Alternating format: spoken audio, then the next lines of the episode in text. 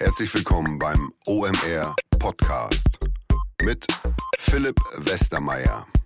Sonntagsausgabe und zwar Teil 3 einer Trilogie, wenn man so möchte. Zumindest einer so eingeschobenen Trilogie hier. Ich war nämlich vor ein paar Wochen in Berlin unterwegs und habe da drei Podcasts aufgenommen mit drei Gründern von herausragenden Digital-Startups aus Berlin. Der erste war der Johannes Reck von, von Get Your Guide. Der Podcast ist vor einer Weile erschienen. Dann war ich bei Fabian Spielberger von, von äh, My Deals and Pepper. Der ist auch vor kurzem schon erschienen, der Podcast. Und dann war ich noch bei dem Markus Witte von Bubble und der Podcast erscheint heute. Ich muss mich da ein bisschen entschuldigen, denn ähm, am Ende dieser Reise habe ich irgendwie nicht aufgepasst oder das Mikrofon war nicht so eingestellt, wie es hätte sein sollen. Deswegen ist die Tonqualität nicht optimal. Ich glaube aber trotzdem, die Inhalte sind optimal, denn Bubble ist wirklich eine ganz besondere Firma. Ähm, häufig nicht so im Fokus, wie es eigentlich sein müsste, denn zum Beispiel ist Bubble eine der ganz wenigen Firmen aus Deutschland, die es geschafft haben, ein sehr erfolgreiches US-Geschäft aufzubauen generell sehr, sehr gut zu internationalisieren, rund um ihre Sprach- Lern-App. Der Markus ist ein eher zurückhaltender Typ, aber da mittlerweile eine, eine riesige Firma, ähm, mehrere hundert Leute arbeiten ähm, an den hackischen Märkten da direkt in Berlin, geht man das Gebäude vorne rein und denkt, okay, es ist jetzt ja gar nicht so groß und dann geht es immer weiter, immer tiefer rein, immer verwinkelt, ähm, sitzen da auf verschiedensten Ebenen verschiedenste ähm, Experten für, für Sprachen, für ja, wie man Sprachen vermittelt. Ähm, schon, schon sehr beeindruckend. Die Firma ist mehrere hundert Millionen sicherlich wert. Wir sprechen noch darüber, was sie wert ist und der Markus will dazu nichts Genaues sagen, aber man kann davon ausgehen, wenn man das so anschaut, ähm, auch äh, gerade was in den USA passiert, was sie so an neuen Leuten in den letzten Jahren geheiert haben. In den USA, die Chefin ist die ehemalige Co-Chefin von Business Insider, die jetzt zu Bubble gewechselt ist, vor ungefähr anderthalb Jahren. Ähm, in Deutschland der Co-CEO ist der Arne Schepka, der von äh, Zalando rübergekommen ist ähm, zu Bubble. Also es sind alles Leute, wo man das Gefühl hat, die kommen jetzt halt nicht zu einer Firma, die jetzt nicht auf richtig guter Spur ist. Das sind die Kollegen und wie gesagt, meine Schätzung, mehrere ähm, 100 Millionen Bewertungen, mal ganz sicher. Also äh, tolle Firma, ähm, sehr gut unterwegs und ähm, machen auch insbesondere im Marketing unterhaltsame, kreative, äh, ja, lehrreiche Sachen, sehr viel Content-Marketing, arbeiten sehr viel mit Content-Recommendation-Plattformen, ähm, haben dann immer angefangen, aus dem Performance-Marketing heraus äh, eine Brand aufzubauen. Darüber haben wir ein bisschen gesprochen. Ähm, ich glaube, es kann sich das äh, trotz des etwas schlechten Sounds sehr gut anhören und auch wahrscheinlich viel mitnehmen, viel lernen. Ähm, wir haben dies geschafft, so ein Thema, eine, eine kostenpflichtige Sprachlern-App ähm, so groß zu kriegen. Auf geht's!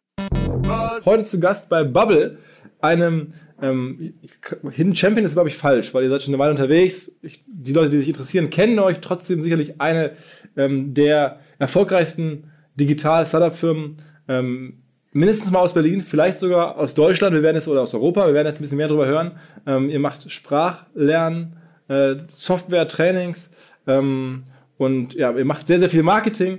Ich freue mich aufs Gespräch. Neben mir sitzt Markus Witte, CEO und Gründer von Bubble. Moin. Moin. Ähm, Markus, erzähl mal, äh, wie ist es dazu gekommen? Warum machst du jetzt heute Sprachlernen, ja, Angebote, Software, wie sagt man dazu am besten? Wie konnte, Apps? Wie konnte es so weit kommen? Ja, ja genau. Von Musiksoftware zum Sprachenlernen. Ähm, tatsächlich durch einen ganz blöden Zufall. Äh, wir wollten nämlich eigentlich was ganz anderes machen, aber einer meiner geschätzten Mitgründer äh, wollte in der Zeit, wo wir an einem Prototypen für ein richtig tolles Produkt gearbeitet haben, plötzlich Spanisch lernen und kam dann zu uns, es war 2000, Ende 2006 und sagte, man kann im Internet kein Spanisch lernen. Und wir anderen so, ja, come on, wir helfen dir mal suchen und haben festgestellt, das gibt es tatsächlich nicht. Und obwohl ich das am Anfang eine ziemliche schlechte Idee fand, äh, weil wir jetzt nicht die Sprachlernexperten waren, ähm, habe ich dann irgendwann gesagt, ja gut, äh, machen wir das. Äh, und zwar deswegen, weil das, was wir gesehen haben im Markt, die Produkte, die wir damals gesehen haben an E-Learning, so hieß das noch, ähm, die waren so schäbig gemacht, mit so wenig Liebe zum Detail. Und wir kamen aus einer Industrie Musiksoftware, wo aus irgendwelchen Kellern großartiges Zeug kommt ähm, und, und bis in die letzten Details optimierte Software. Und wir haben gedacht, wenn wir ein klein bisschen davon ins Learning bringen äh, und das auch noch ins Internet bringen, weil das, was bis dahin an, digitalen, an digitaler Lernsoftware da war, kam auf CD-ROM. Ähm, und das war uns klar, dass das stirbt. Okay. Und, wie hieß die Musiksoftware, die du vorher gemacht hast? Äh, ich habe äh, hier in Berlin bei einer Firma gearbeitet, die Native Instruments heißt. Ah, okay, das ist alle, ja ein bekannter Name, ja. Alle Bubble-Gründer haben da irgendwann mal gearbeitet und einer von uns hat es mitgegründet. Ah, okay, okay, okay. Und wann habt ihr dann jetzt Bubble angefangen? Wie lange ist das her? Wir haben uns 2006 zusammengesetzt und, und wollten eigentlich was in diesem Bereich Musiksoftware machen und haben 2007 dann den ersten Pivot gemacht, bevor, äh, bevor es überhaupt einen Launch gab. Ähm, und haben dann im April 2007 äh, uns in ein Hinterzimmer von einer Model Agency eingemietet und haben äh, angefangen. Durch Zufall wahrscheinlich. Ja, Bei Models das ist auch weiß nicht ganz so glamourös, äh, ähm, wie es sich anhört. Ich habe immer noch diesen Satz im Kopf äh, aus dem, von den über, äh, äh, angehörten Telefongesprächen. So, so, dein Freund sagt also, du siehst gut aus. Und warum rufst du an? okay. Also, äh, das war relativ eng da und wir waren, wir waren nur vier Leute und haben dann äh, 2007 im- von April angefangen, äh, äh, das Produkt gebaut und eine erste Version 2008 äh, rausgebracht. Das war natürlich eine, eine, äh, eine Web-App, das war alles online, äh, weil App Store gab es ja noch nicht. Ähm, um mal zu erläutern, wo ihr jetzt heute steht, von da bis heute, ähm, in den letzten, dann, sagen wir mal, 13 Jahren. Ihr habt jetzt, ich glaube, das kommuniziert ihr auch, über 100 Millionen Euro Umsatz. Ja, das ist richtig. Und äh, also da sind wir drüber weg. Äh, und, und noch, Auch, auch noch also richtig deutlich drüber weg, also Richtung 200 schon oder so irgendwo dazwischen? irgendwo dazwischen. Ja. Ähm, noch weiter äh, drüber weg sind wir über die Million User. Ähm, also äh, äh, eine Million äh, Concurrent Paying, Paying Subscribers. Das ist lange in der Vergangenheit, haben wir aber nicht aktualisiert. Wir, wir aktualisieren ja unsere, unsere rausgegebenen Zahlen nicht regelmäßig. Ähm, wir sind nicht an der Börse notiert, deswegen äh, können wir unsere Zahlen für uns behalten. Äh, wir geben immer mal so Milestones raus, um eine Größenordnung zu signalisieren. Wir sind 750 Leute, äh, die meisten hier in Berlin, ähm, 30 von uns in New York. Und ihr habt jetzt eure letzte Finanzierungsrunde, um das auch noch direkt abzuhandeln, ähm, vor einer Weile schon gemacht. Wäret ihr jetzt, wenn ihr jetzt heute eine Finanzierung machen würdet, möglicherweise auch ein Berliner Unicorn? Ich habe keine Ahnung und ehrlich gesagt äh, ist es auch nicht so richtig mein. ich weiß. Aber, damit, der- damit die Hörer einmal kurz Der letzte Senior Manager, den ich eingestellt habe, äh, äh, hat, hat er äh, an seinem ersten Arbeitstag gesagt, ja, weißt du was, äh, eine, eine Milliarde Bewertung ist ja ganz nett, aber eine Milliarde Umsatz, das ist cool. Okay, okay. Und dann habe ich gedacht, ja, stimmt, da hat, er, da hat er einen Punkt. Ist jetzt nicht so, dass ich mich drauf committen würde, aber das interessiert mich viel mehr, weil die Bewertung zu einer Investitionsrunde ist so eine Luftnummer. Ähm, das hängt von so vielen Parametern, wie viel Struktur hast du drin, wie viele Anteile gibt es da, was sind, die, was sind die sonstigen Parameter. Ich finde es komplett uninteressant. Okay, okay. Also, dann lass uns ein bisschen über das ähm, Produkt selber sprechen. Äh, wenn man über euch liest, dann steht als erstes, man kann nach fünf Stunden Bubble-Nutzung angeblich schon die ersten Gespräche in einer Fremdsprache führen. Ist das Marketing oder PR oder wie, wie kann das sein? Das haben wir uns tatsächlich gar nicht so ausgedacht, sondern das ist das, was von von unseren Nutzern zurückkommt. Äh, wir befragen regelmäßig unsere Nutzer und ähm, das war ein, ein Punkt, den wir eben zurückgehört haben von 75 Prozent derer, die wir befragt haben.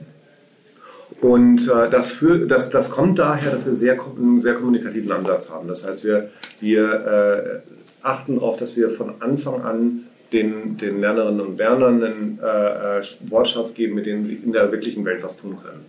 Und äh, äh, mit dem Wortschatz und, und Chunks von Sprache, mit denen sie in, der, in ihren Alltagssituationen auch, auch äh, sich, sich verständigen können. Was müssen wir dafür bezahlen? Was bei euch das erste Einstiegsprodukt? Ähm, das kommt darauf an, wie lange man sich festlegt. Äh, wenn man, also sinnvoll ist eigentlich immer ein Quartal, weil in einem Monat lernst du nicht viel und ist auch äh, dann relativ teuer. Monat ist etwas über 20 Euro. Okay, und dann ein Quartal, dann ist irgendwie... Äh, Quartal ist etwas über 20 Euro. Okay, Quart- Quartal ist über 20 Euro, okay. Ja. Und, und dann ist bei euch A natürlich die große Frage, wie kriegt man möglichst viele zahlende Nutzer? Und B, ähm, wie hält man die lange bei der Stange? Wie lange bleibt der Nutzer bei euch da? Das äh, ist natürlich äh, unterschiedlich je nach, je nach Nutzer ähm, und, und je nach Land und äh, ob sie äh, äh, über die App subscribed haben oder direkt bei uns. Äh, die direkt bei uns subscriben, bleiben in der Regel länger. Aber im Durchschnitt des Durchschnitts äh, bleiben die sehr, sehr deutlich länger als ein Jahr. Du unterscheidest zwischen direkt bei uns, heißt eure Website, Ja. und App ist dann aber auch bei euch sozusagen. Ja, ja, klar. Ja. Du kennst es vielleicht noch früher von Spotify, da gab es beides. Du konntest die, die Subscription direkt mit denen machen äh, oder, oder über den, über den äh, äh, iTunes Store. Ah, okay, okay, okay, okay, okay. Äh, in den App Store. Und äh, die Option gibt es bei uns auch. Bei Spotify gibt es das nicht mehr, die machen, nur noch, machen das nur noch direkt. Äh, weil Apple nimmt ja bekanntlich 30 Prozent, aber es ist nicht nur das, sondern die Leute bleiben auch nicht so lange. Und ihr versucht es auch wahrscheinlich weit weg zu verlagern von der App Richtung zu euch selber. Ähm, wir bieten beides an äh, und, und am Ende ist immer die Frage, was ist für die, was ist für die Kunden bequemer? Okay, also das heißt, ihr, ihr werdet beide Optionen offen. Ja. Und, und wie verteilt sich das? Also wo ist, wo ist mehr? Ähm, von der Nutzung haben wir ungefähr 70 Prozent in der App. Das heißt, das meiste an, an äh, äh Stunden äh, totaler Nutzung äh, läuft über die App. Ähm, die, von den Leuten, die wirklich viel machen und die sehr regelmäßig nutzen, ist ein überproportionaler Teil äh, äh, Web-User. Das heißt, im Web sind unsere Power-Nutzer. Ähm, und vom, vom Bezahlen her ist es, ist es halbe halbe. Und also es ist schon, schon fair zu sagen, ihr seid eigentlich eine Mobile Company auch, ne? Wir sind eine, natürlich, klar. Ja. Ja. Und, und so grob, also das heißt, jemand bleibt schon mal ein Jahr oder auch zwei oder so, das gibt es durchaus. Naja, es bleibt auch schon jemand mal zwei oder drei Jahre, ja. natürlich, klar. Okay. Sprachenlernen tust du ja nicht über Nacht und es ist auch nicht so, dass du in der Regel ein festes Ziel hast, zu sagen, ich möchte genau da hinkommen und wenn ich da bin, dann ist cool, sondern ähm, das ist ja so ein, so ein fortwährender Lernprozess und, und äh, äh, man möchte eigentlich von dem Punkt, wo, wo man ist, immer ein Stück weiterkommen. Und solange man das Gefühl hat, jede Minute, die ich mit der App verbringe, ist irgendwie cool, mache ich das halt weiter. Hm. Und das ist ein ganz interessanter Insight zum, zum Sprachenlernen. Das ist anders als bei anderen äh, Sachen, die ich lerne. Ich kann ja eine Sprache immer schon perfekt, meine Muttersprache. Deswegen kommt mir jede Sprache, die ich lerne, irgendwie mal defizitär vor. Äh, egal wie gut ich bin. Also ich glaube, ich spreche so halbwegs gut Englisch äh, und ich spreche den ganzen Tag Englisch, aber es kommt mir immer noch so vor, dass mein Englisch irgendwie nicht wirklich gut ist, hm. weil es eben nicht so gut ist wie mein Deutsch. Ähm, und, und wenn ich dann jetzt im Verhältnis äh, äh, mein Französisch dagegen halte, dann, dann fühlt sich das immer nach einem Defizit an. Ähm, das kriegt man auch nie ganz weg. Das ist einfach so ein, so ein Insight in darin, wie, wie so Sprachenlerner äh, ähm, äh, psychologisch aufgestellt sind, wie, wie es uns allen damit geht, wenn wir Sprachen lernen. Am Ende könnt ihr, wenn ich jetzt das richtig verstehe, von der Preisstruktur, dann könnt ihr zumindest mal 20 Euro für einen neuen Nutzer bezahlen als Custom Acquisition Cost. Ja. Sogar ein bisschen mehr. Ja. Wo holt man den her? Ähm, über welche Kanäle? Ja, ja, ja.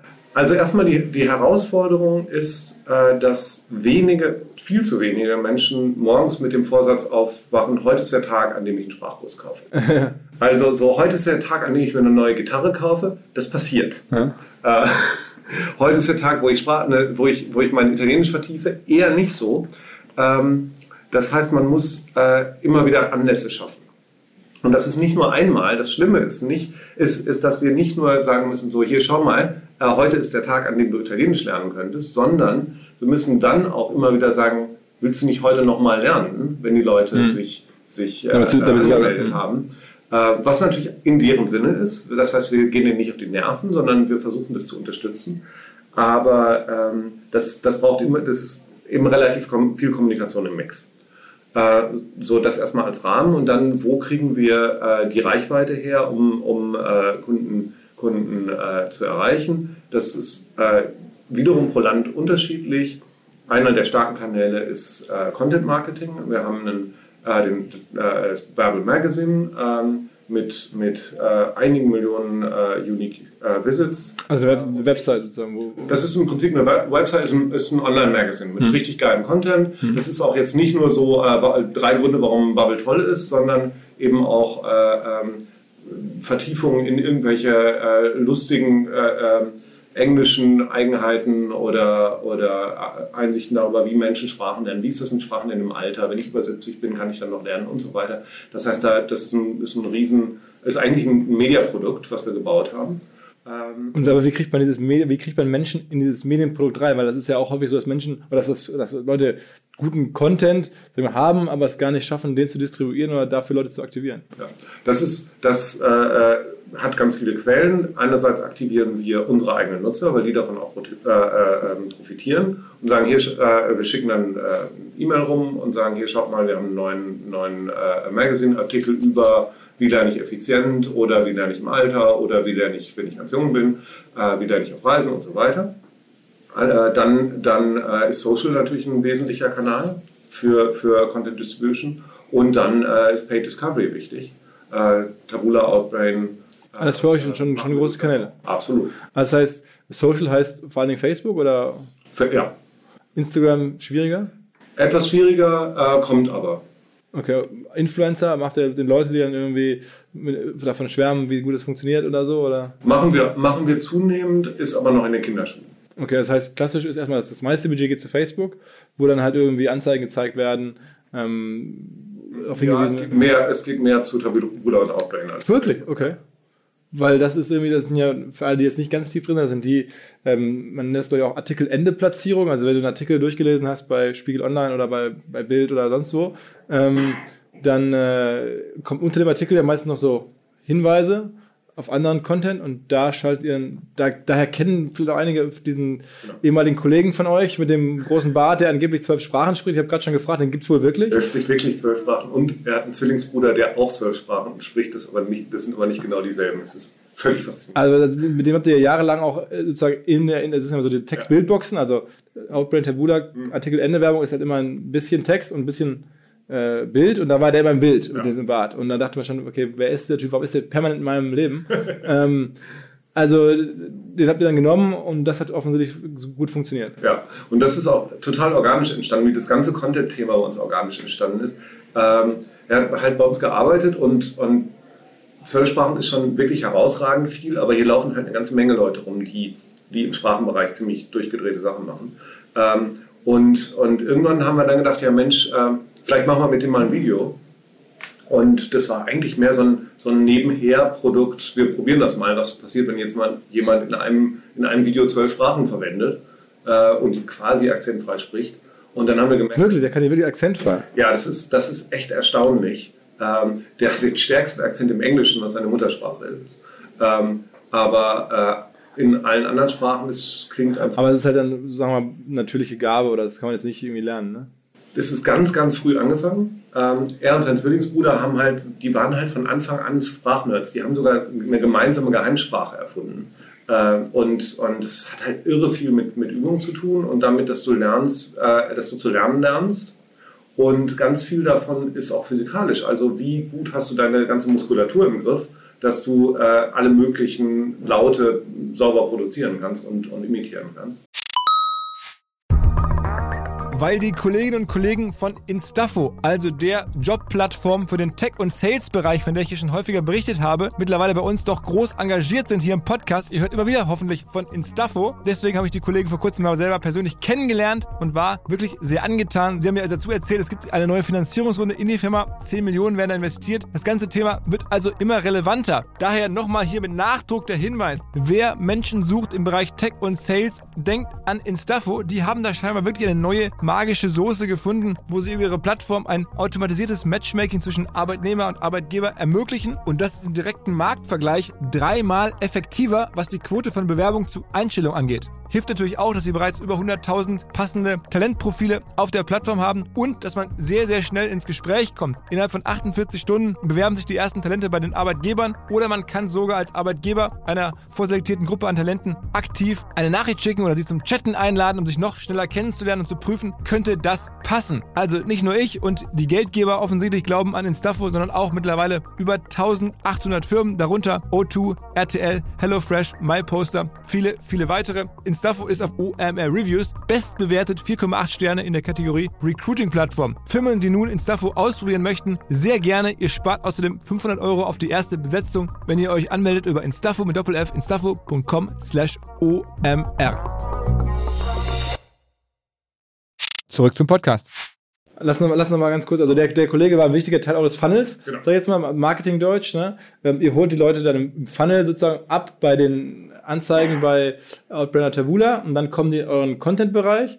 Da hast du dann, dann die erste Conversion irgendwann hoffentlich dann von, die lesen eure Artikel hin zu, sie kaufen euer Produkt. Das ist sozusagen, so einfach ist der normale Funnel. So einfach ist der normale Funnel. Ähm, der der äh, hat natürlich viel mehr Schritte und der hat auch viel mehr Nebeneffekte, äh, weil für jeden, der, der äh, äh, über unser Magazine zum Kunden wird, äh, äh, über, über sowas wie Tabula und Outbrain, haben wir mindestens einen weiteren, äh, der zum Magazin kommt und auch Kunde wird.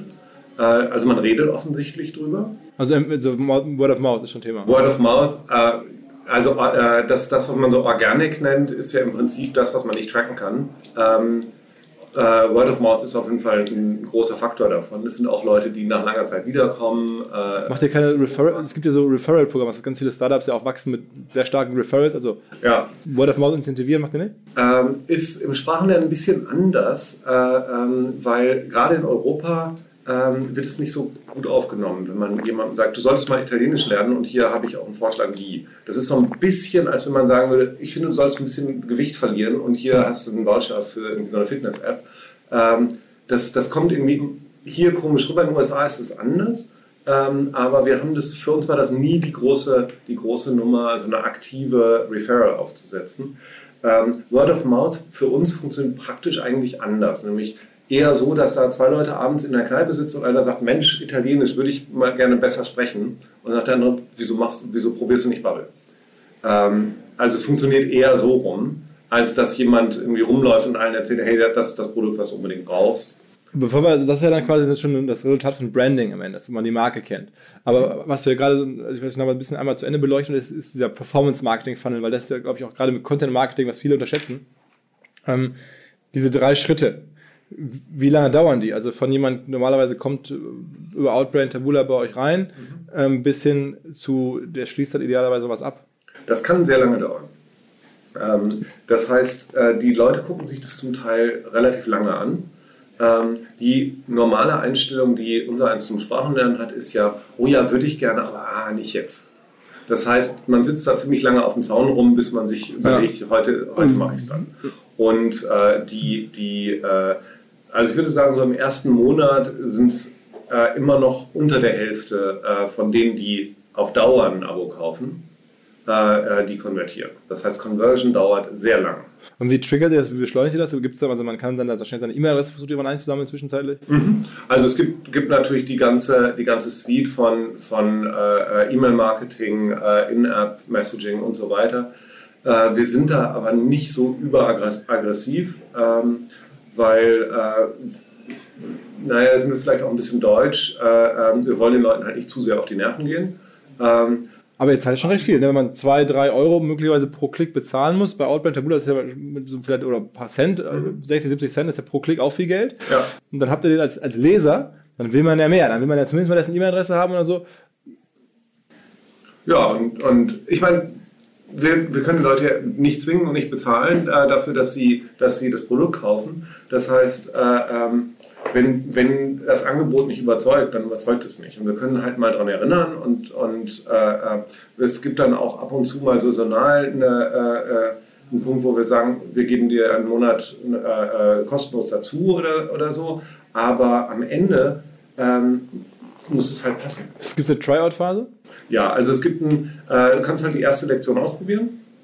Und, und dann äh, äh, kannst du dich entscheiden, will ich, das, will ich das machen oder nicht. Okay, okay. Das heißt, dann zieht ihr auch schon mal die E-Mail-Adresse rein über die erste Lektion und habt ihr schon mal irgendwie die Möglichkeit, über E-Mail wieder anzusprechen. Also da würde ich jetzt mal so ein, sagen wir mal, äh, wie sagt man, educated guess machen. Schon ein Drittel oder so der Neukunden kommen dann über dieses E-Mail, das ihr da eingesammelt habt. Ja, ja, das äh, äh, kommt auch an welchen Zeitrahmen. Du nimmst es eher, eher weniger, dass die direkt über die E-Mail kommen. Ähm, hast, du hast ganz, das, das Schlimme ist, das ist ein ziemlich breites Feld. Du hast äh, äh, auch Leute, die auf Push-Notifications reagieren, aber du hast eben auch eine ganze Menge Leute, die auf Trigger reagieren, die außerhalb der App sind. Okay. Zum Beispiel, äh, sie fahren italienisch essen oder äh, ähm, sie daten jemanden, die, die oder der Französisch, Französisch spricht oder so. Und dann Partner in anderen super. Firmen oder, oder sagen wir, dass ihr Partnerschaften habt, nach Mensch hier, weiß nicht, mit Reiseveranstaltern oder irgendwas in der Art? Das machen wir. Äh, also mit, mit äh, äh, ähm, Flixbus haben wir kooperiert, tun wir immer noch. Mit, mit äh, ähm, TripAdvisor hatten wir eine Koop. Netflix, ähm, ist, mit denen machen wir immer mal wieder was. Also wir, wir kooperieren relativ breit mit, mit äh, Firmen, für die das irgendwie sinnvoll und, und oder cool ist. Ähm, insgesamt, das ganze Reisesegment ist eben im Marketing irre teuer. Das heißt, da versuchen irgendwie ein Placement zu kriegen, ist in der Regel für uns zu teuer. Hm, hm. Okay, und, und, Google ist wahrscheinlich deswegen schwierig, weil da eure Wettbewerber sind, die zum Teil ja nichts verlangen äh, für einen Sprachkurs. Also es gibt ja, können wir oft darüber reden, es gibt ja Duolingo zum Beispiel, als einen der ganz großen Wettbewerber, der immer wieder fällt die das ja alles umsonst anbieten, was ihr da, also oder zumindest nicht das gleiche, aber crowdsourced ähm, äh, Sprachen lernen, sozusagen jetzt nicht in der, der in den, mit den Kursen, die ihr mit Trainern, die ihr habt, sondern aber da sagen die zumindest, das ist frei. Ne? Ähm, kann, man, kann man so sagen, ähm, frei gibt es ja nicht. Naja, ja, also Ad-Support, ja. Also äh, äh, irgendwer zahlt ähm, und man zahlt halt entweder dadurch, dass man was anderes kauft oder mit seinen Daten oder man kann, kauft dann doch eine Subscription äh, und merkt dann, oh ja stimmt, das ist, ein Teil ist äh, kostenlos, aber irgendwann muss ich dann doch bezahlen. Ähm, tatsächlich ist das ist, äh, ähm, kostenlos für uns gar nicht so ein, so ein Riesenproblem. Ähm, weil für die meisten Sprachlerner ist ihre eigene Zeit wichtiger als die 6, 7 Euro im Monat, äh, äh, die, die ein bezahlter Kurs äh, kostet. Und bevor die sagen, Mensch, ich nehme da irgendwie Crowdsourced Content oder irgendwas, was, was so äh, hobby, hobbymäßig gemacht ist und dafür nichts kostet, äh, dann, dann nehme ich lieber ein expertengemachtes Produkt und zahle dann irgendwie meine paar Euro. Macht mich nicht ärmer, aber ich kann mich wenigstens darauf verlassen, dass, wenn ich es nutze, komme ich auch weiter. Dieses Ding, dieses Trust the Process, das merke ich auch selber immer wieder als, als Lerner, ist einfach total wichtig, äh, weil du ja immer wieder das Gefühl hast, wenn du eine Sprache lernst, dass das, dass das ja, was du machst, nicht so cool ist. Du kannst es halt noch nicht. Ne? Du merkst halt ständig, was du noch nicht kannst. Und zu wissen, dass so, wenn du die App zehn Minuten am Tag benutzt, dass du, dass es dann lernen wirst, das ist einfach super beruhigend. Und dafür zahle ich auch gerne die, die paar Euro. Aber trotzdem machen diese anderen äh, Wettbewerber ein bisschen für euch Google als Kanal kaputt, weil das wäre eigentlich der, der naheliegendste Kanal, oder? Ja, die haben das, der, das andere, die Rückseite ist ja, wenn du schlecht monetarisierst, hast du auch wenig Geld, äh, äh um, um bei Google Ads zu machen. Aber also macht ihr viel bei Google dann? Wir machen, doch, wir machen auch bei Google viel. Also wenn ich jetzt eingeben würde, weiß ich nicht, Sprache lernen, klar, äh, Englisch, ja, dann klar. kommt ihr da auf jeden Fall. Also SEM machen wir auch viel. Okay. Wir machen auch Fernsehen. Also wir nutzen, wir nutzen äh, äh, alle Marketingkanäle, bis, bis sie halt äh, ähm, bis sie halt zu teuer werden. Du hast ja in jedem Kanal so eine, so eine äh, so umgekehrte Skaleneffekte, dass die ab einem bestimmten Punkt einfach zu teuer werden. Und, und äh, wir steuern das sehr sorgfältig aus, so dass wir dass wir pro Kanal, äh, äh, dass es pro Kanal gut funktioniert und eben overall nicht so teuer. Wo kommen die loyalsten Menschen her? Ist nicht kanalgebunden, tatsächlich. Okay, okay. Das ist, äh, der erste Prädiktor ist, ist Plattform. Ähm, die loyalsten Leute sind die, die im Web lernen. Ähm, der zweite Prädiktor ist, ist äh, Land. Und da nicht, äh, sollte man denken, ja, die Deutschen, die, wenn die was machen, dann machen sie es richtig. Tatsächlich sind die Italiener teurere Lerner als die Deutschen, wer hätte das gedacht? Mhm. Also, äh, äh, und, und erst danach kommt sowas wie Kanal. Okay. Ähm, das ist äh, äh, einfach nicht so entscheidend, erstaunlicherweise. Und ihr seid jetzt mittlerweile global unterwegs, also auch in den USA gegangen. Ich war letzten ähm, Sommer in New York habt ihr auch ähm, eure US-Chefin treffen können. Die habt ihr, das war eine relativ krasse Personalie, die war ja vorher auch mit Chefin oder, oder Leiterin von Business Insider, also einem relativ großen Portal, relativ großes US-Unternehmen, gehört jetzt zu Springer. Julie Hansen heißt die. Ähm, wie seid ihr an die Dame gekommen und habt ihr sozusagen was ganz anderes als Journalismus auf einmal äh, schmackhaft gemacht? Ja, das war echt ein klasse Hire. Ähm, Julie ist jetzt seit, seit über zwei Jahren bei uns. Ähm, äh, äh im Januar 2017 äh, angefangen. Und ähm, wir hatten ein Team aufgebaut. Äh, äh, mein Mitgründer Thomas, der jetzt wieder CTO ist und vorher CTO war, äh, den habe ich überredet, dahin zu gehen und ein Team äh, ähm, äh, aufzubauen. Als äh, Nicht-Marketeer und Nicht-Amerikaner ist ihm das natürlich total leicht gefallen, weil er ja Ingenieur ist. Und Ingenieure können ja bekanntlich alles. der hat da ziemlich hart gekämpft, hat aber dann ein Team hingestellt ähm, was irgendwie äh, ziemlich schlagfertig war und äh, an, an einen Punkt gebracht, wo wir auch das ganze Messaging ähm, so hingekriegt haben, dass es für den US-Markt funktioniert. Das war eigentlich der, die schwerste Nuss. Wie, wie äh, in einem Markt, wo es schon digitale, digitale Produkte gibt, die jeder kennt, äh, wie positionieren wir uns da, so dass jeder versteht, okay, das ist nicht der, das, dasselbe nochmal, sondern das ist wirklich was anderes und das ist einfach äh, damit kann ich wirklich was lernen. Damit lerne ich nicht nur, ich bin ein Mann äh, oder der Bär trinkt Milch, sondern ich äh, lerne halt irgendwie auch e echte Sprache. Äh, das haben wir tatsächlich geschafft. Und dann sind wir losgezogen und haben gesagt, wir wollen äh, eine CEO. Wir wollen nicht einen Country Manager oder, oder irgendwie jemand, äh, die oder der an mich reportet, sondern einen full-blown CEO für, für unser unsere Firma dort mit den entsprechenden Freiheitsgraden, mit dem eigenen Board und so weiter. Relativ ungewöhnliche Regelung. Ähm, hat uns aber erlaubt, dann sehr hoch zu greifen, was so Talent angeht. Und äh, dann arbeiten wir äh, dort mit einer, mit einer äh, ähm, äh, Headhunterin zusammen, die, die äh, einfach einen hervorragenden Job macht. Das ist so eine One-Woman-Army. Ähm, und äh, die hat Kontakt zu der Julie gehabt. Und Julie wollte, wollte eine große Firma aufbauen. Und für sie ist es auch nicht so, ja, ich, ich bin jetzt hier Country Manager bei Bubble und mache deren US-Geschäft, sondern ihre Ambition ist, äh, eine richtig große äh, US-Sprachlernfirma zu bauen und da ist sie auch dabei. Krass, okay. Wie viele Leute arbeiten in den USA für euch? Im Moment nur 30. Okay, aber trotzdem, es ist ja selten, dass deutsche Digitalfirmen sozusagen global gehen. Gibt jetzt irgendwie, weiß ich nicht, HelloFresh zum Beispiel, Flixbus glaube ich auch ganz gut unterwegs, aber es ist gar nicht so häufig, ne? Und schon gar nicht in den USA. Ja, es ist auch. Mit wer, wer, wen gibt es noch? Wen tauscht du dich aus? Ähm, Blinkist. Ah, okay, ja. Ähm, sehr viele Geschäfte in den USA sind enorm erfolgreich, wachsen da auch wie bescheuert. Mhm. Ähm, aber es gibt tatsächlich nicht allzu viele. Mhm. Und äh, äh, das ist auch eine harte Nuss. Ähm, War alles teurer, ist Fernsehwerbung teurer? Alles es ist teurer, es ist viel aggressiver. Ähm, du musst wirklich den Ton treffen das, äh, ähm, und diese ganze Marketinglandschaft ist einfach immer einen Schritt weiter. Äh, die, die Themen, die hier aufschlagen, die sind in den USA meistens schon vorher auf. Was schlägt der gerade so auf? Ähm, also, ähm, im Moment unser, unser Thema ist dort mal wieder Positionierung, aber, aber ähm, das, was, was da äh, einfach immer krasser wird, ist eben das, das ganze Thema Audio, Radio und Podcast, riesig und, und eben immer, immer äh, avanciertere Varianten. Wie kann ich, wie kann ich äh, Podcasts messen und aussteuern? Also ihr, macht, ihr macht richtig groß Podcast-Werbung in den USA. Wir äh, geben inzwischen für Podcast und Radio zusammen so viel aus wie für TV in den USA. Wow. Ja. Und wann kommt das hier an? die Podcast-Szene soweit ist. Äh, also wir würden gerne. Okay. Und, und Aber die Podcasts aus eurer Sicht, also ist ja spannend jetzt gerade für uns, sind noch zu klein, die deutschen Podcasts? Es gibt noch zu wenige mit richtig Traction. Ähm, und, richtig Traction heißt dann ein paar hunderttausend Hörer ja, oder so? Ja.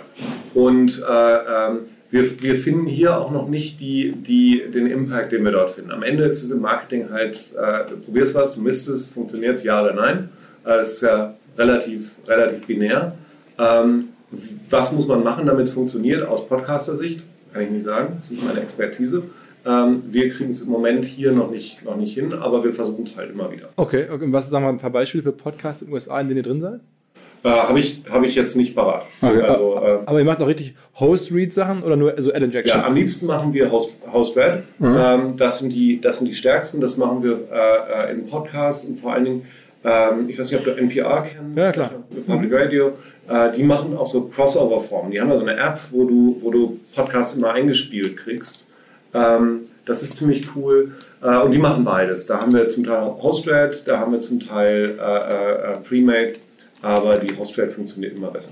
Okay, aber das ist auch ein sympathisches Produkt. Das ist jetzt nicht die neue Bank äh, oder so, sondern Sprachenländer kann auch jeder ein Verhältnis. Aber die Erwartung ist, und ihr seid da zuversichtlich, das ist für mich persönlich wichtig, dass auch in Deutschland bald soweit ist, dass auch ein Bubble dann in den Podcast-Advertising-Markt eintreten könnte. Das hoffen.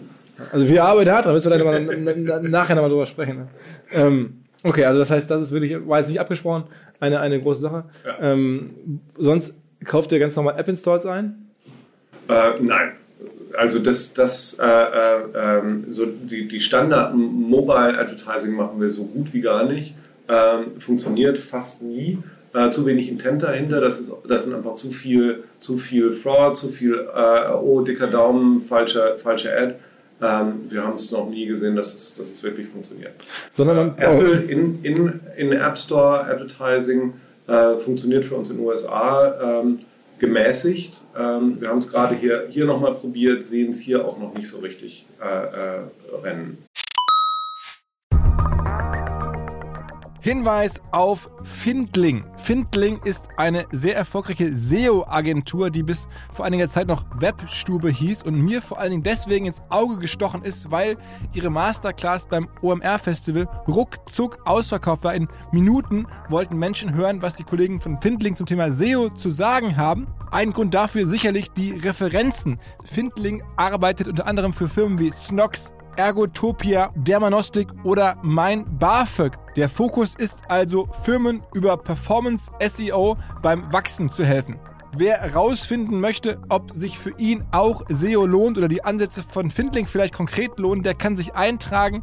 Es gibt keinen Sales Call, sondern eine kostenlose Beratung unter findling.de slash OMR. Also auf der Landingpage eintragen und dann gibt es eine Beratung, wenn es richtig gut läuft, vielleicht von Maurice Marinelli, dem Gründer persönlich.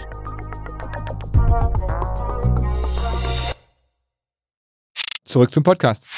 Marketing ist bei allem, was ihr tut, sicherlich ein entscheidender Faktor, weil neben dem Produkt müsst ihr dann vor allen Dingen die Leute rein, ihr habt keine Logistikthemen, ihr habt keinerlei, weiß nicht, große Infrastrukturthemen, Sicherheitsthemen, alles, was Firmen so haben, ähm, keine große Supply Chain. Ihr müsst einfach ein gutes Produkt machen und dann Leute auf die Plattform kriegen. Ja. Also Kernwertschöpfung ist schon Marketing und war lange, glaube ich, Performance Marketing und dann habt ihr irgendwann den Switch gemacht und habt gesagt, okay, wir gehen jetzt auch richtig in Brand Marketing rein und ich habe das so ein bisschen verfolgt. Ihr habt dann eine, eine der renommiertesten Kreativagenturen der Welt, äh, Whedon und Kennedy heißen die, glaube ich, ähm, geheiert für euch. Was haben die denn gemacht? Was haben die gemacht? Also wie haben die euch dann sozusagen nach vorne gebracht? Und warum das Ganze? Also ähm, dazu muss ich sagen, wir haben nie äh, für, für Brand Geld ausgegeben im Sinne von Brandkampagnen gemacht. Ähm, Brand ist für uns wichtig als, ein, als eine Kohärenz unserer Kommunikation und zwar innerhalb der App und außerhalb der App. Ähm, und das, das äh, äh haben wir, wir sind eben vom Market her, her, relativ organisch gewachsen aus am Anfang nur SEM, dann haben wir irgendwann Display gemacht, dann hat auch Fernsehen funktioniert und so weiter, haben uns aber von Kanal zu Kanal vorgehangelt. Ähm, immer schön nach dem Motto, äh, hässlich konvertiert besser. Ähm, und das war, war, war dann irgendwann an einem Punkt, wo wir gedacht haben, wir haben jetzt so viel Reichweite über unsere Ads, das kann nicht sein, dass das alles so, dass, dass wir uns für, jeder einzelne, für jedes einzelne Creative schämen müssen. Ähm, und sind dann hergegangen und haben, haben da mehr Mühe reingesteckt. Das ist nicht nur die Agentur, die Agentur ist in so einem Prinzip Tip of the Iceberg, ähm, weil was man vor allen Dingen braucht, ist Leute in-house, die das können und die eben mit, mit Agenturen auch umgehen können und die das intern begleiten können. Das heißt, wir haben ein Brand-Team in-house, und wir arbeiten dann mit, mit Agenturen extern zusammen. Ähm, haben eine Zeit lang mit, mit Wine Kennedy gearbeitet und äh, äh, äh, das ist absolut für uns. Habt ihr aufgehört? Wir haben, wir haben jetzt äh, bei Kreativagenturen ist es, ist es in der Regel so, äh, das erzählt eigentlich jeder Brandmensch, man macht es eine Weile und dann nimmt man die nächste. eine andere. Wer ist gerade der Partner? Ähm, Boden, Forstmann Bodenforst. Okay. Auch aus New York? Äh, nee, Schweden. Ah, okay, okay. Also auf Name kenne ich nicht, aber wahrscheinlich auch irgendwie hoch ja. dekoriert. Ja, unfassbar kreativ und. und äh, was tun die denn für euch? Also muss ich das jetzt vorstellen, was, was können die für euch leisten? Was die, äh, das erste, was sie tun, ist erstmal unabhängig mit unseren Kunden sprechen. Äh, die verstehen erstmal, wie die Audience tickt ähm, und, und äh, ähm, dann, dann schauen sie sich an, was, was wollen die, was brauchen die, was, was spricht zu denen.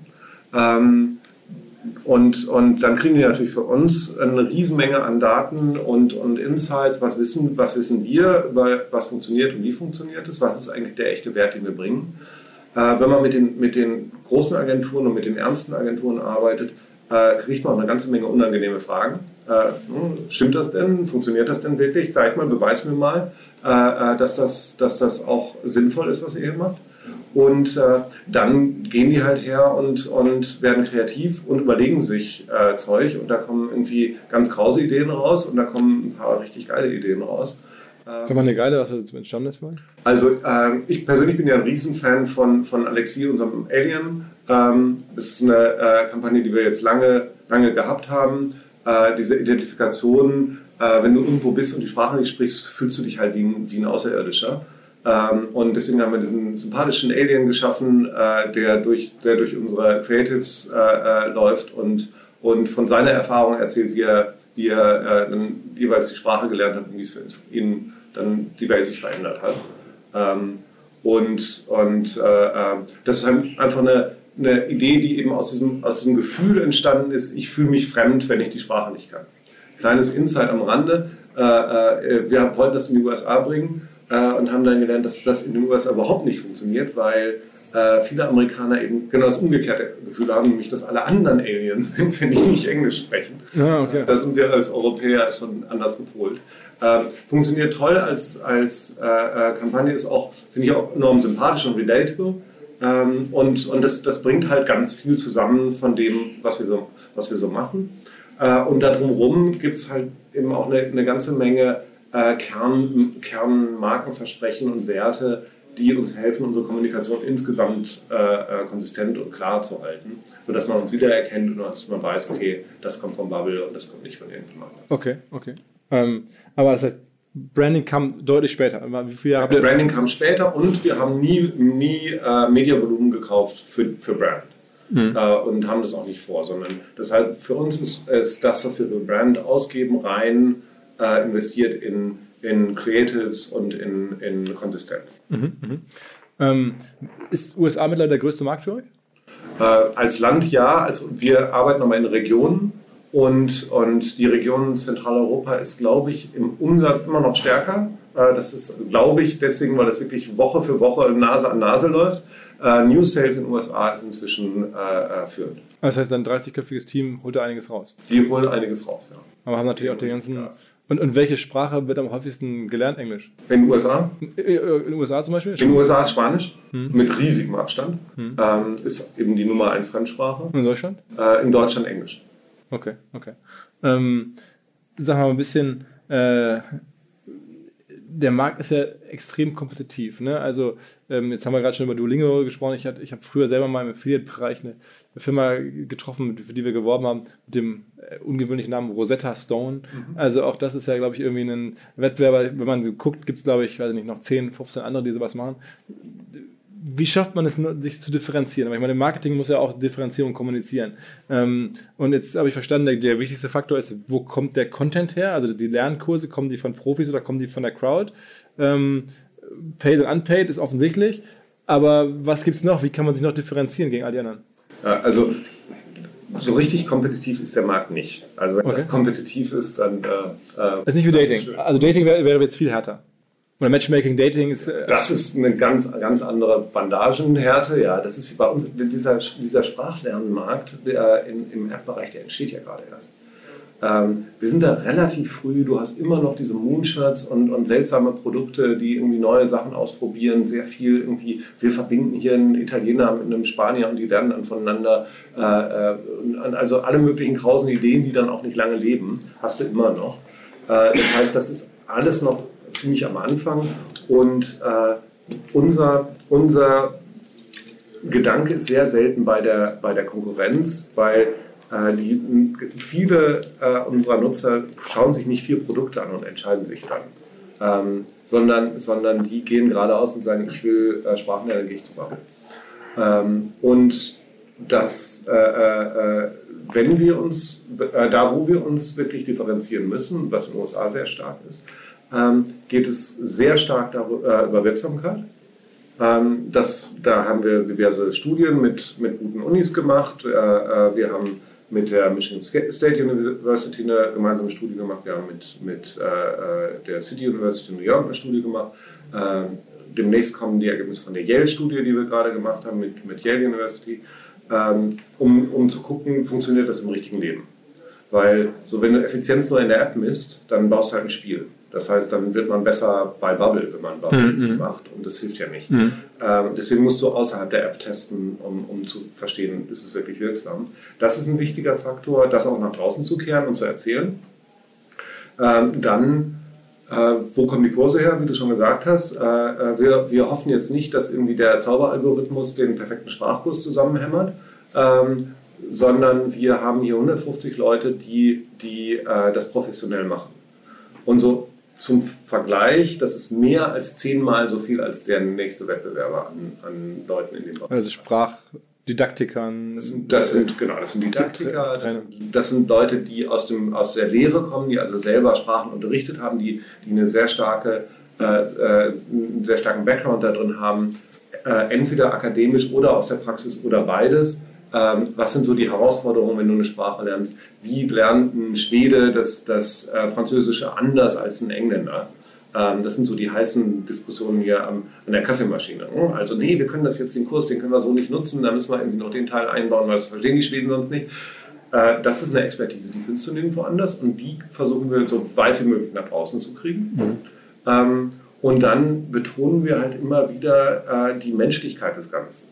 Äh, wir, wir, sind ja in einer Zeit, wo, wo ähm, Technologie alles löst und ich bin selber ein Tech-Person und, und wir sind irgendwie kommen aus dem Tech-Bereich. Aber äh, das sind ja am Ende die Menschen, die die Sprache lernen wollen, nicht Maschinen. Das heißt, es ist kein Machine Learning-Problem und es ist auch kein Zauberalgorithmus, der das für uns machen wird, sondern äh, wir wollen, Menschen wollen mit Menschen sprechen. Und dieses menschliche Element äh, hochhalten, das ist, wie wir uns sehr stark differenzieren gegen eben, äh, wir machen das alles mit der Maschine. Ähm, und äh, äh, das ist wie mit anderen Sachen, die Maschinen gemacht werden, hat man irgendwann, kommt man dahin zurück, dass das Handgemachte eigentlich ganz cool ist. Ähm, dass die Maschinen, maschinengefertigten Gewebe und so weiter waren eine Zeit lang auch irgendwie total toll, bis man gemerkt hat, naja, äh, ist halt dann eins wie das andere. Und das wird mit maschinengemachten Interaktionen halt auch so sein. Jetzt hast du gerade gesagt, dass ganz viele Leute euch direkt ansteuern. Im Matchmaking, da kenne ich das, da gibt es ganz viele Vergleichsseiten. Ne? Wenn man da irgendwie, bevor man zu Parship oder zu irgendjemand anders geht, vergleicht man erstmal die ganzen Anbieter. Ähm, Gibt es diesen Markt bei euch auch? Also, dass es ganz viele Affiliates gibt, die versuchen irgendwie über Vergleich und dann Provision zu verdienen und euch dann den Traffic zu schicken? Nee, das ist ja, ein Tipp. Also Hörer, könnte jetzt ja jemand, der zuhört, sagen, Mensch, ich, ich werde immer gefragt, wie kann ich im Internet schnell Geld verdienen? Ähm, vielleicht, wenn man sich ein neues Vertical entdeckt, wo noch keine Vergleichsseiten am Start sind, aber Firmen sind, die eine Zahlungsbereitschaft haben für neue Kunden, das wäre spannend. Wäre spannend, ist aber zu klein. Euer, euer, euer Feld ist zu klein. Ich glaube, dass es, dass es im Moment der Markt noch zu klein und zu wenig aggressiv ist, als dass da äh, genügend bei rumkommt. Was zahlt ihr für ein Affiliate? Also wenn jetzt, was zahlt ihr, wenn jetzt über Affiliate-Marketing Neukunde ähm, gewonnen wird, macht ihr sowas? Macht, macht ihr wahrscheinlich auf jeden Fall, ne? Ganz ehrlich, äh, das, ich habe keine Ahnung. Weil ich, ich weiß, ich habe schon vor Jahren. Jetzt, ich denke an eine Organisation. Ja, ja. Bin ich da, bin ich da so, klar, klar. so nah nicht mehr dran. Ich, erinnere mich nur an Rosetta Stone damals. Ähm, äh, da war das, die haben schon offensichtlich, das erinnert, fällt mir gerade ein, ein Affiliate-Programm gehabt, aber wir haben das über Banner gemacht und jetzt nicht über Vergleichsseiten. Insofern, ja, also vielleicht hier ist ja hier. Das waren aber noch CD-ROMs äh, und, äh, und da okay. verdient man auch 300 Euro auf einen Schlag. Äh, das ist auch ein anderes. Andere Kiste.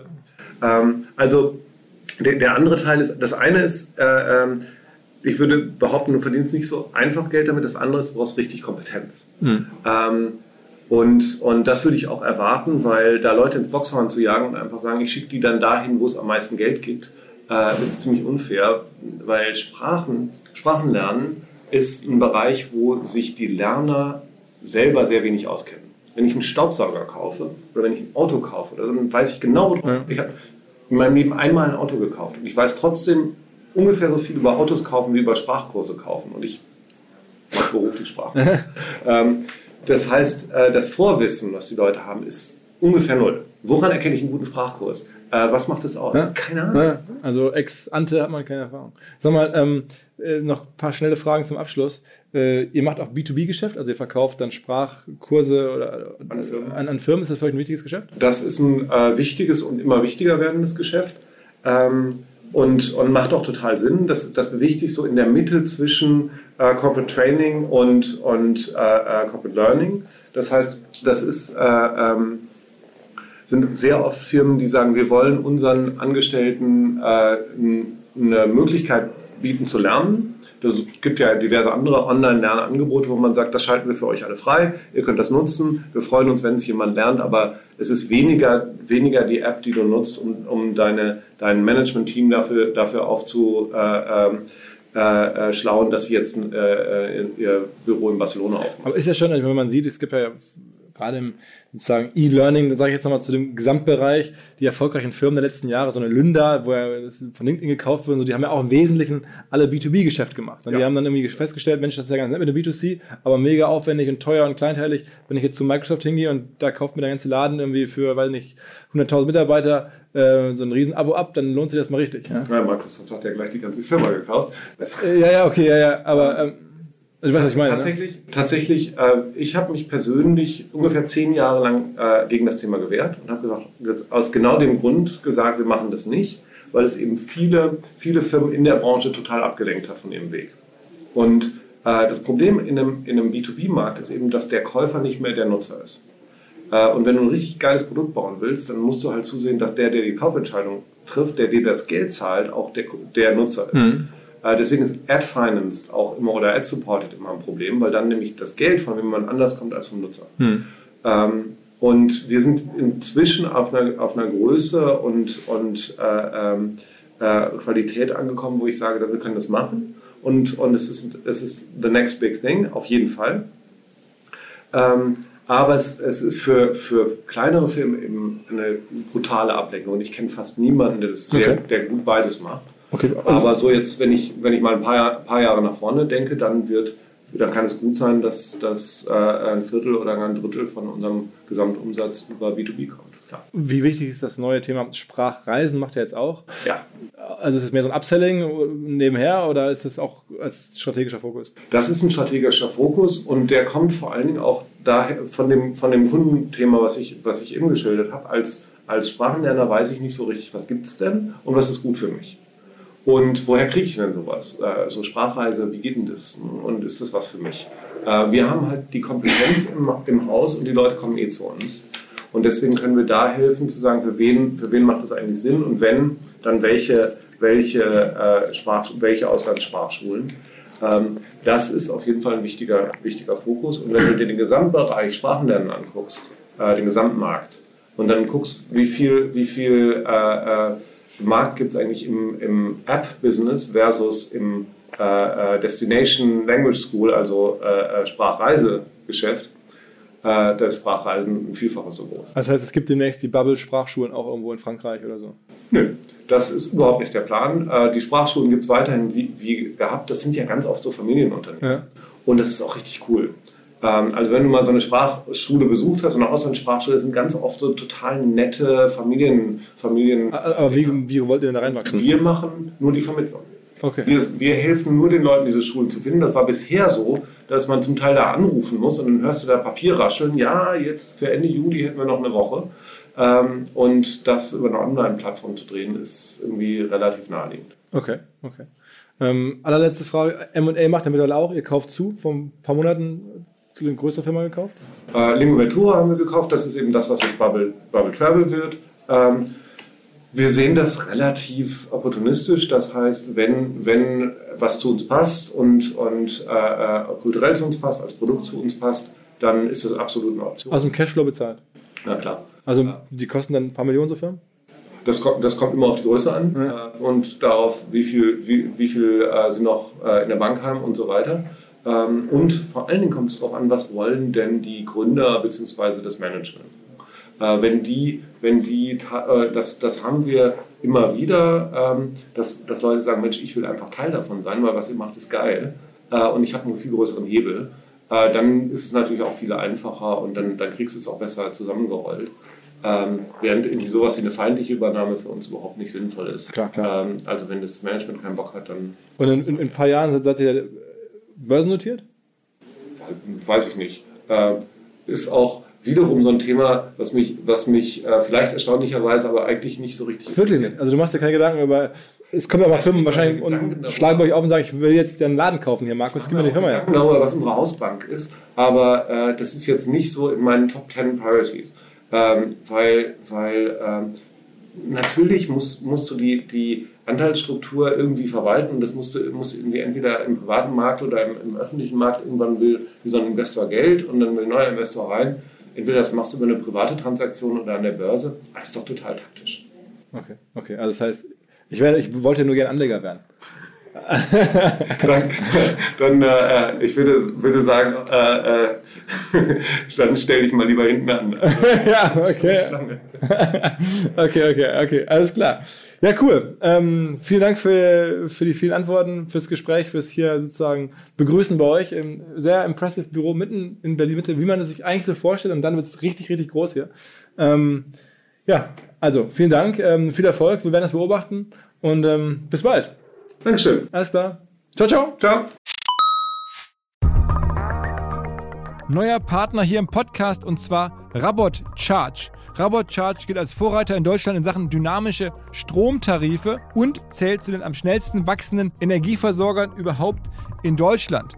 Das Ganze funktioniert am Ende so, es gibt eine Rabot Charge App und dann kann man halt sehen, was gerade Strom kostet und kann dann zum Beispiel automatisch einprogrammieren, bis wann sein E-Auto geladen werden soll. Und dann guckt halt Rabocharge, wann ziehen sie den Strom, wann ist der günstig. Die kaufen jedes Mal tagesaktuell Strom an der Strom Börse ein.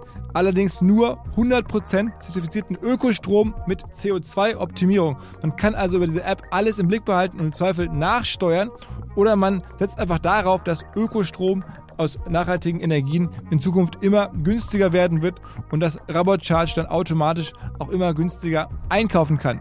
Wer Rabot Charge kennenlernen möchte, es gibt einen Gutscheincode für Neukunden bis Ende diesen Jahres und zwar monatlich jeweils 4,99 Euro Rabatt für die ersten sechs Monate. Der Gutscheincode lautet RabotXOMR. RabotXOMR. Alle Infos auch auf rabot-charge.de. Rabot R-A-B-O-T-charge.de.